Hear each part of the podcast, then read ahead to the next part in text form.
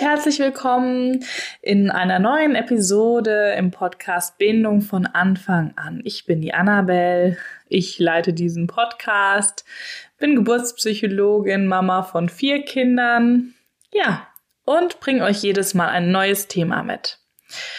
Heute geht es um das Thema Schlaftraining. Stopp Schlaftraining. Warum ich absolut dagegen bin, werde ich euch jetzt natürlich auch detailliert erklären. Schlaftrainings waren, ach, ich weiß nicht, vor, sagen wir mal, 20, 30 Jahren ziemlich beliebt. Denn ein Schlaftraining für Babys ist ja ein, ähm, eine Lösung für ein Problem, das alle junge Eltern haben. Nämlich, dass sie wenig Schlaf haben, sehr müde sind und einfach nur wollen, dass das Kind schläft. Und ja, so funktioniert das aber nicht. So viel schon mal vorneweg. Also diese Schlaftrainings, die eben dann damals entwickelt wurden, aus Grund ähm, manchmal auch einer sehr großen Not heraus, haben sich als sehr wirkungsvoll gezeigt. Ja, man kann das dann manchmal auch so auf der verhaltenstherapeutischen Ebene erklären und diese Studien, die es dazu gab.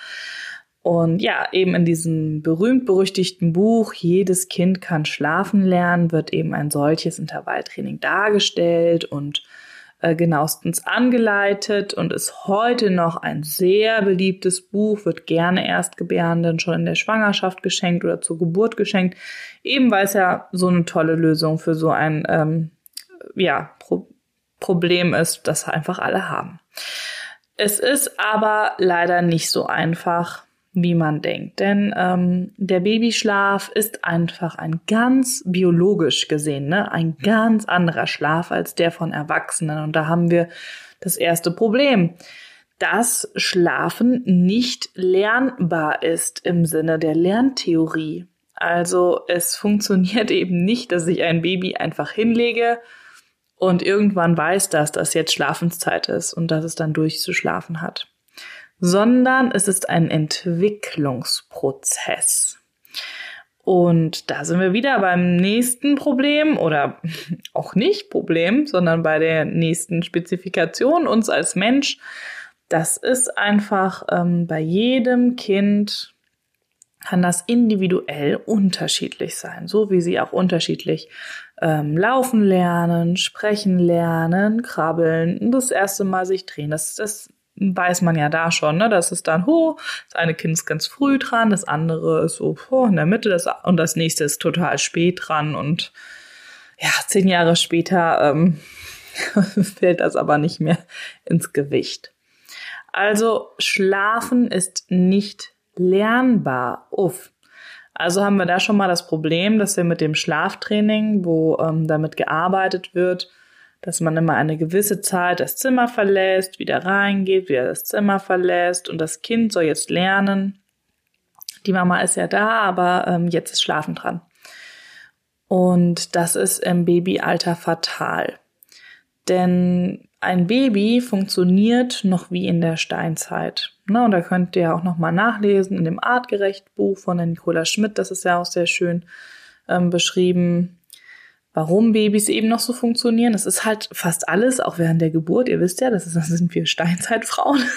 Gehen wir auf die alle Vieren und, und ähm, geben Laute von uns, die wir sonst nicht von uns geben, weil einfach ein ganz anderer Gehirnteil aktiviert wird. Und unsere Babys funktionieren eben auch noch genauso wie damals. Die wissen noch nicht, dass wir Zentralheizung haben, dass wir Überwachungskameras haben, dass wir Babyphones haben, sondern die wissen nur, wenn mich die Bezugsperson verlässt, dann ist das gefährlich, weil ich könnte ja hier verhungern, ich könnte erfrieren, geklaut werden, vergessen werden oder eben der berüchtigte Säbelzahntiger kommt um die Ecke und frisst mich. Und das ist noch so in denen drinne. Und ich meine, die sind ja auch total hilflos, so Menschenbabys. Die können ja einfach nichts, nichts im Sinne von sich festhalten oder laufen oder so, ne? Also sie sind ja wirklich auf uns angewiesen, dass wir sie mitnehmen. Und das bedeutet, wenn also das Baby merkt, dass da jetzt irgendwie keiner ist, dann ist das ein Alarmzeichen für das Baby. Und dann fängt das Baby an zu weinen, weil das ist sein Kommunikationsmittel erster Wahl. Ähm, mein Baby schreit nie ohne Grund. Die haben immer etwas mitzuteilen. Und dann liegt es eben an uns herauszufinden, was das ist. Und dieses feinfühlige Herausfinden und dieses adäquate und prompte Reagieren auf diese Bedürfnisse, die das Kind damit äußert, das ist ja die Definition für eine sichere Bindung. Und die kann eben nur entstehen, wenn das vollzogen wird. Und die ersten drei Lebensjahre, sagt man, die sind da einfach sehr, sehr prägend. Ne? Also da wird einfach der Grundstein gelegt. Wenn das Kind jetzt lernt, ich äußere mein Bedürfnis, zum Beispiel, ich will lieber bei der Bezugsperson sein, weil ich kann hier nicht alleine schlafen, weil das ist ja gefährlich.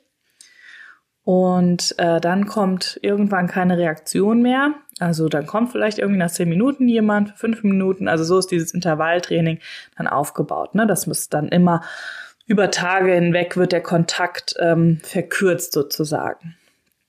Ja, dann lernt das Kind genau das. Ich teile meine Bedürfnisse mit, aber sie werden nicht gehört bzw. nicht erfüllt. Und da die Babys ja nicht wissen, was dann passiert, hören sie irgendwann auf zu schreien, weil sie müssen ja Kräfte sparen. Das kostet unglaublich viel Energie, sich ähm, so laut mitzuteilen. Könnt ihr ja mal ausprobieren. Also, wer dann mal zehn Minuten so geschrien hat, ja, die schlafen dann ein. Natürlich. Und ja, nach dem fünften, sechsten Tag schlafen die vielleicht auch sofort ein. Also man könnte auch aus psychologischer Sicht sagen, vielleicht dissoziieren sie auch schon oder schalten sich einfach ab, weil diese Erfahrung ist einfach sehr überwältigend für ein Baby, wenn es seine Gefühle oder seine Bedürfnisse mitteilt. Und das sind essentielle Bedürfnisse. Ja, da geht's wirklich um Überlebensnot des Kindes. Das muss man einfach so sehen. Die, die wie gesagt, die wissen nicht, dass sie da in Sicherheit sind. Und ähm, die körperliche Nähe ist im Babyalter einfach essentiell für Sicherheit, Vertrauen, Loslassen. Und das ist nun mal das, was ein Baby dann braucht. Und das ist der einzige Lerneffekt, den diese Schlaftrainings haben. Jetzt kann man sagen, gut, das wusste man damals einfach nicht besser oder es sieht ja erstmal logisch aus auf der verhaltenstherapeutischen Ebene. Das lieben ja die Verhaltenstherapeuten so zu arbeiten. Ne? Also das ähm, kann auch erstmal Sinn gemacht haben. Aber es ist halt absolut nicht mehr aktuell. Und es hat mich wirklich erschrocken, dann jetzt auch aktuell im Stern einen Artikel zu finden, wo ähm, diese Psychologin, die das damals begründet hat oder mit ähm, geschrieben hat, das Buch auch, ähm, wieder diese Methode ja propagiert im Grunde. Ich denke, das ist auch ein Riesengeschäft natürlich. Also das ist ja auch ähm, immer noch ein, ein Bestseller und so weiter. Das ist natürlich auch ja lukrativ.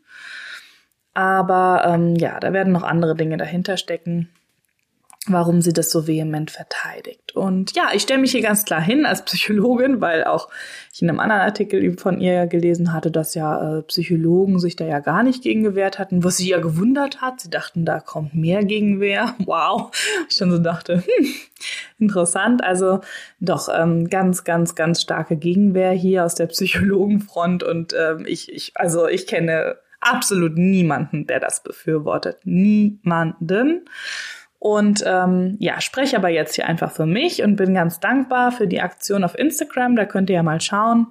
Stopp Schlaftraining, also Hashtag Stopp Schlaftraining könnt ihr ähm, nachlesen. Das haben drei Damen ins, äh, in Umlauf gebracht, sage ich mal jetzt auch aktuell.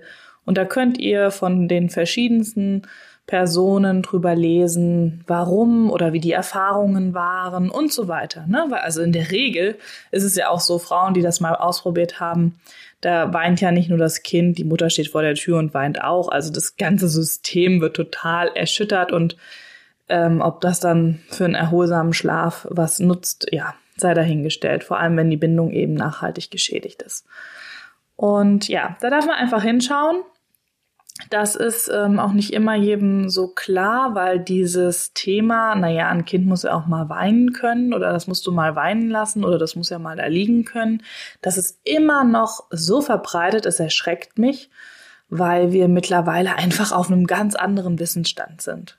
So einfach ist das, ne? Das ist überhaupt nicht, dass man da andere Generationen für verurteilen sollte oder dass ich das will die das so gemacht haben. Nein, das ist einfach aus dem damaligen Wissen und auch aus den damaligen Möglichkeiten total verständlich. Und genauso ist es eben auch verständlich, dass wir es eben heute anders machen und andere Wege suchen. Und so würde ich immer auch damit umgehen. Also das einfach ähm, trotzdem wertschätzen bei den Generationen davor. Und ja, und die haben vielleicht auch schon Sachen anders gemacht in anderen Bereichen, die die Generationen davor nicht wussten. Also das gehört einfach dazu. Das Leben entwickelt sich weiter und heute weiß man einfach, wie wichtig eine gesunde ähm, Bindungsbeziehung auch ist und was das für das Leben bedeutet.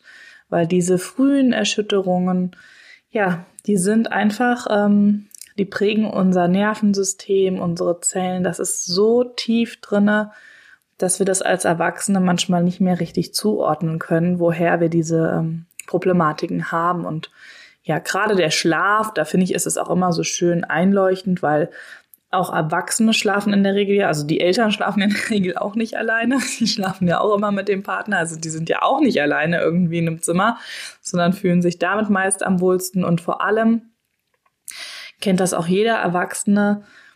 Jeder, also man braucht gewisse Bedingungen, um in einen guten, ruhigen Schlaf zu finden. Und das ist vor allem das Gefühl von Sicherheit und Geborgenheit um dann loslassen zu können.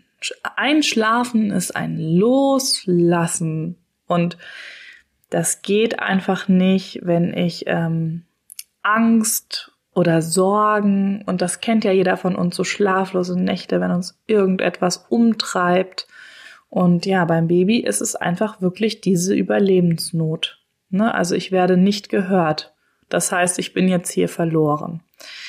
Und man kann sich auch schön dieses Bild, ne, also im ersten Jahr kann man kein Kind verwöhnen. Auch das sei hier nochmal gesagt. Das habe ich bestimmt schon öfter gesagt. Und ähm, man kann sich das auch nochmal so verdeutlichen. Ich sage immer, dass die Babys sind ja alles Frühgeburten bei uns Menschen, egal wann die zur Welt gekommen sind. Die gehören im Grunde noch viel länger in unseren Bauch. Aber dann passen sie nicht mehr durch unser Becken. Und deswegen hat die Natur gesagt, nö, also jetzt wollten wir halt aufrecht gehen. Okay, das Becken muss dafür aber schmaler werden. Die Gehirne werden immer größer, aber wir werden immer schlauer. Und ähm, ja, dann müsst ihr eure Kinder tragen und immer bei euch haben. Und dann ist es das erste Jahr, sind es Nesthocker, Traglinge, wie auch immer. Also das gehört einfach dazu. Und das ist auch das, was die ähm, Kinder sozusagen auch auf der Bindungsebene brauchen. Ne? Dieses ganz kuschelige, enge, vertraute. Und das heißt nicht, dass das immer die Mama sein muss, aber im ersten Jahr ist es einfach ganz viel die Mama, aber natürlich auch der Papa und ähm, nahestehende Personen.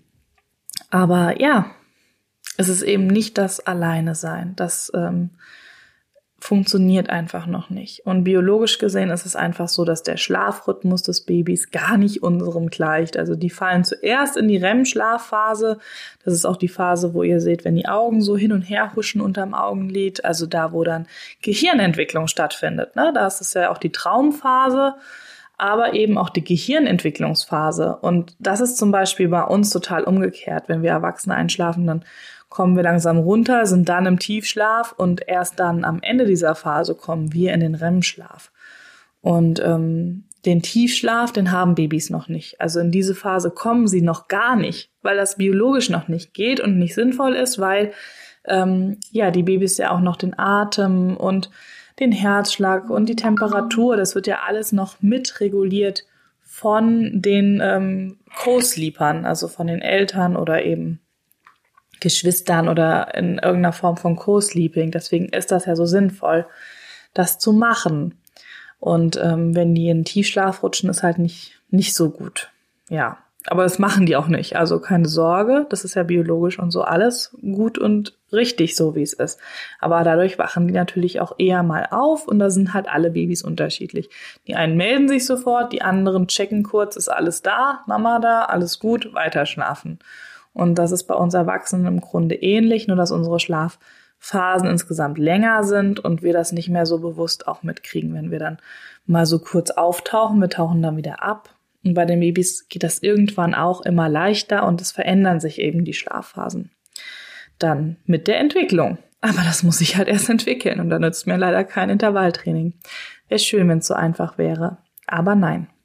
Gut, also so viel dazu. Stoppt Schlaftraining, verkauft die, äh, kauft dieses Buch nicht, verschenkt es nicht, gebt es nicht weiter. Wenn ihr eins habt, ihr könnt es als Abschreckungs ähm, na, Exemplar behalten oder einfach äh, wegtun. Aber das gilt im Grunde für alle diese Versprechen. Ja, also es, man braucht einfach ja, viel mehr für einen guten Schlaf. Und natürlich zählt auch dann da diese ganzen Klassiker dazu, wie dass das Baby eben auch müde sein muss dafür, ne? Dass man vielleicht auch guckt, dass man mehr an die frische Luft geht oder dass der Nachmittagsschlaf vielleicht nicht ganz so spät ist. Oh mein Gott, also das kennen wir alle. Wenn das Kind dann um 5 Uhr nachmittags fünf Minuten geschlafen hat, dann ist das Gefühl, bedeutet das drei Stunden mehr am Abend und ja, also das ist ja auch wiederum das Schöne. Wir Mamas sind da ja Gott sei Dank nie alleine, weil du findest immer andere Mamas, wo das so ist. Natürlich hast du auch die Mamas, die sagen, ach, kein Problem, der kann von fünf bis sechs schlafen und dann geht er um sieben wieder ins Bett und schläft bis morgens um sieben. Aber das ist halt äh, wahrscheinlich eher die Ausnahme und wie gesagt auch einfach eine individuelle Sache. Und da muss man einfach gucken, wie kommt man dann zu seiner Ruhe zu seinen Ruhephasen, weil Schlafmangel ist eine Foltermethode, also auf jeden Fall. Ich weiß, wie man läuft wie durch Watte und oh, alles ist so zäh und schwer und anstrengend und dann klar, wenn man dann noch ein Baby hat und stillen muss und dann kommt man schnell mal so an seine Grenzen. Das ist ganz klar, dass man da gucken muss, wie es diesen ähm, Ausgleich gibt und ja, ich sag immer deswegen fällt halt auch einfach mal der Haushalt und alles andere hinten runter, weil ich eben auch, wenn das Baby dann geschlafen hat am Vormittag, ich äh, hätte gar nichts anderes machen können. Ich lag dann auch da und habe geschlafen. Aber da findet man bestimmt auch individuelle Lösungen, ja, die dann eben für Mama und Baby gut passen. Aber das Baby muss eben diese Bindungssicherheit erfahren, damit macht ihr euch das Leben später leichter. Das kann ich euch garantieren. Ich kenne diese Kinder aus der Kinder- und Jugendhilfe, die Bindungsunsicherheiten oder Bindungsskepsis oder Bindungsstörungen mit sich tragen. Das ist echt, das ist dann richtig Arbeit. Und ähm, das macht keinen Spaß, vor allem wenn man ähm, weiß, dass man das ähm, ja verhindern kann. Und deswegen klären wir auf. Und ähm, ich wollte jetzt einfach meinen Beitrag auch noch dazu ähm, tun und sage es noch einmal, stoppt Schlaftraining. Gut, wenn euch diese Episode gefallen hat, natürlich, care, äh, sharing is caring, habe ich jetzt schon öfter gelesen, also gerne teilen, freue ich mich und ähm, gerne Feedback geben. Also ich freue mich auch über eure Nachrichten und ich nehme das auch gerne mit auf, wenn ihr Wünsche habt für Folgen. Ja, und verabschiede mich mal wieder und sage bis zum nächsten Mal. Macht's gut. Ciao.